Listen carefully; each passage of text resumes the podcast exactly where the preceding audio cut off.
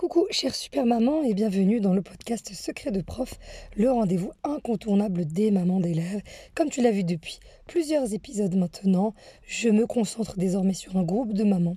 C'est les mamans d'enfants qui manquent de confiance en soi, qui manquent d'estime de soi, et je te transmets tous mes secrets de prof pour t'aider au quotidien, pour l'aider à s'affirmer, réussir à l'école et se protéger du harcèlement scolaire.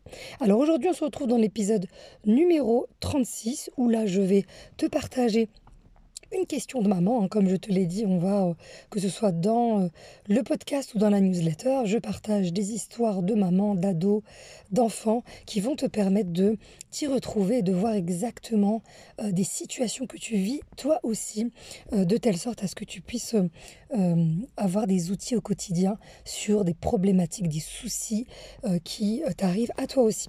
Alors aujourd'hui, je réponds à la question d'Oria, que je te remercie d'ailleurs pour ce retour. Euh, je prendrai à chaque fois le temps euh, euh, de vous répondre aussi en privé pour vous dire que l'épisode de podcast a été publié.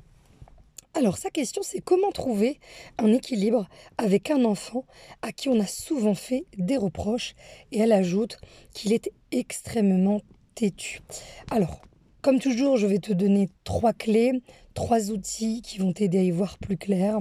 Et là, euh, c'est vraiment une question qui revient souvent euh, chez les mamans, c'est ce retour de euh, trop de reproches qui sont faits et beaucoup de choses qui sont constamment négatives qui sont dites.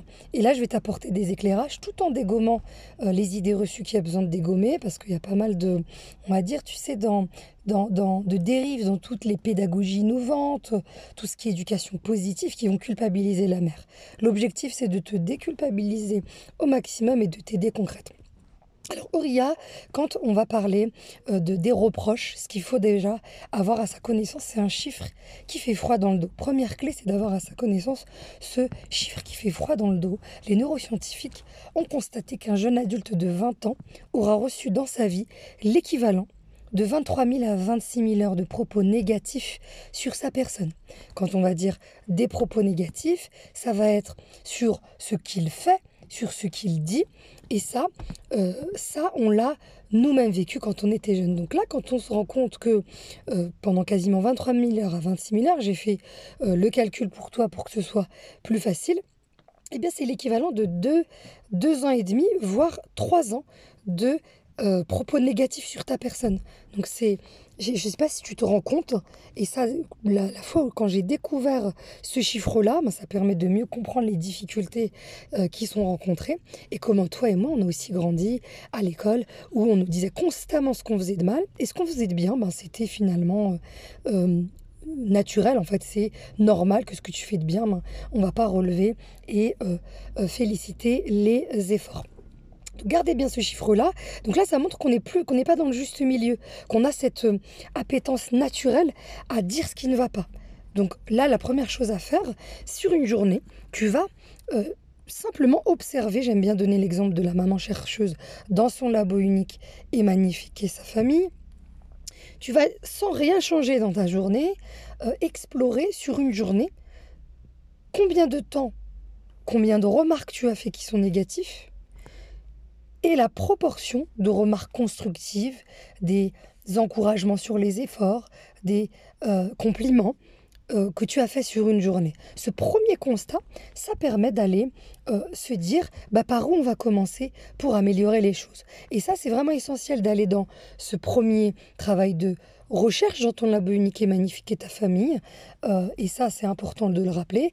Tu fais du mieux que tu peux dans ta vie de maman et on va avancer doucement et sûrement. Et l'objectif, ça va être d'être dans un pourcentage progressif où je te donne l'exemple d'une maman que j'avais accompagnée. Euh, dans tout ce volet, comment faire pour qu'elle se sente mieux dans sa vie de maman, aider au mieux euh, ses, euh, ses fils. Et elle était dans un constat que sur une journée, elle disait quasiment que des paroles négatives à ses enfants. Donc là, c'est le constat. Ben, on avance petit à petit. On va vraiment apporter des tout petits changements qui progressivement vont porter leurs fruits. Quand je te parle ensuite de la proportion, c'est qu'il faut y aller vraiment tout doucement. Pourquoi je te dis ça? Parce que j'ai trop vu de dérives autour de l'éducation positive où on est passé dans, dans l'autre extrême. Donc les neuroscientifiques parlent de ces euh, mots négatifs sur ces mots destructeurs qu'on a tous reçus, sur ce que l'on fait, ce que l'on dit, ce que l'on est. Mais là, on a basculé euh, souvent vers un autre euh, extrême qui est féliciter tout, bravo, bravo, bravo. Et là, malheureusement, ça va faire, ça fait tout l'inverse. Ça fait des enfants qui ont un excès de confiance en eux et qui vont s'affirmer en écrasant les autres. Ça, je vais vraiment bien le détailler dans, durant tous les épisodes de podcast sur comment détricoter un peu tout ça pour aider ton enfant. Et eh bien, d'aller dans comment on va féliciter un enfant. Eh bien, on va féliciter les efforts. Je te donne un exemple. Je, te, je suis fière de toi pour tous les efforts que tu as fournis euh, par exemple, à l'école, tu as les efforts que tu as fournis pour ranger ta chambre, par exemple. Tu as fait des efforts pour dire moins de mots blessants. Et c'est là le fait où on va aller valoriser l'effort, ça va permettre d'aider l'enfant se rendre compte que ses efforts sont valorisés. Ce n'est pas le résultat qui est le plus important, c'est le chemin parcouru. Et ça, c'est important de l'avoir à sa connaissance pour éviter de verser dans l'autre extrême. Ensuite, autre élément que tu vas pouvoir euh, mettre en place, c'est euh, de euh, travailler sur les qualités de ton enfant. Je vais même aller plus loin, tu vas travailler sur tes propres qualités. Tu vas prendre, tu vas, tu vas prendre une feuille et un stylo, écrire ton prénom, ton prénom, euh, par exemple Auria, là par exemple Auria, et tu vas écrire tes qualités à toi à travers ton prénom comme un acronyme. Ça, c'est quelque chose de très puissant pour les retenir. Je donne exemple, le H pour honnête, tu es honnête, A pour attentionné, R pour respectueuse, I pour ingénieuse et tu vas faire la même chose pour ton fils et pour chacun de tes enfants.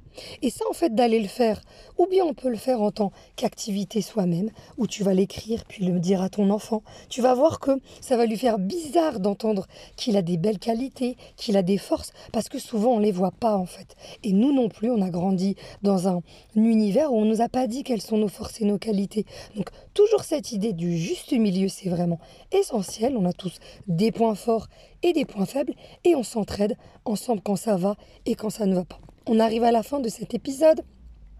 Euh, pour le prochain épisode, je vais répondre sur la partie il est extrêmement têtu parce que ça, ça doit prendre tout un épisode pour bien t'expliquer et bien aider toutes les mamans qui se posent la même question et qui ont un fils ou une fille particulièrement têtu.